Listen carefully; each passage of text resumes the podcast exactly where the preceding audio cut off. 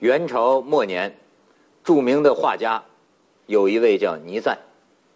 这个倪瓒呐，呃，性格非常的这个清奇，很多有权有势的人找他画画，理都不理。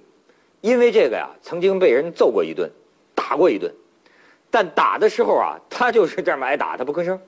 人家问他：“你为什么不吭声啊？”他说：“一说便俗。”有人认为啊，就说他这一说变俗是说倪瓒这个人呐太干净了，他觉得啊跟俗人说话脏了自己的嘴。可是后来周作人有解释，他说这个倪瓒有个外号叫懒赞呢，就说倪瓒觉得啊解释他懒得解释，解释了呀就不够潇洒，不够洒脱。为什么我讲周作人呢？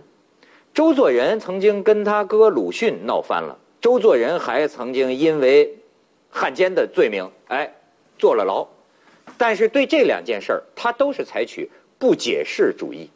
哎，他也是学了倪瓒的这么一句话，说一说变俗。后来倪瓒不光是给人家当权者打呀，还给关到这个大牢里。但是你看到大牢里，哎，他还耍大牌呢，说要求这个狱卒啊给他送饭的时候，要把饭菜呀端到。这个地方叫举案，真叫举案齐眉啊！就是举案齐眉，端到眉跟眉毛一样高给他。为什么呢？不是因为他要跟这个狱卒相敬如宾，还是他这个洁癖，他怕你这个唾沫星子啊溅到我这个饭菜里。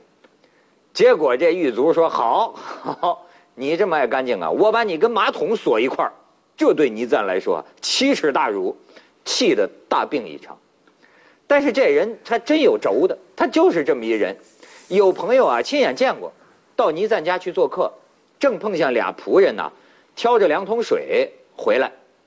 倪瓒就问这俩仆人，说：“你们俩挑水回来家的时候，谁走在前边，谁走在后边？”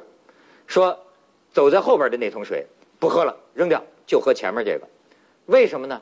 倪瓒说：“啊，你们俩一前一后走回来啊。”挑的后边的那桶水的那个人呐，他那个水啊，被前边那人放的屁 给污染了。前边放屁，把后边这个桶啊沾了味儿了，这不行，不要喝。所以他就是说洁癖啊，到达这么样的一个程度。因此，我有时候想起啊，倪瓒这个画的这个画啊，他的这种这个干笔的那种笔墨呀，很多人想学学不来，就说太干净了。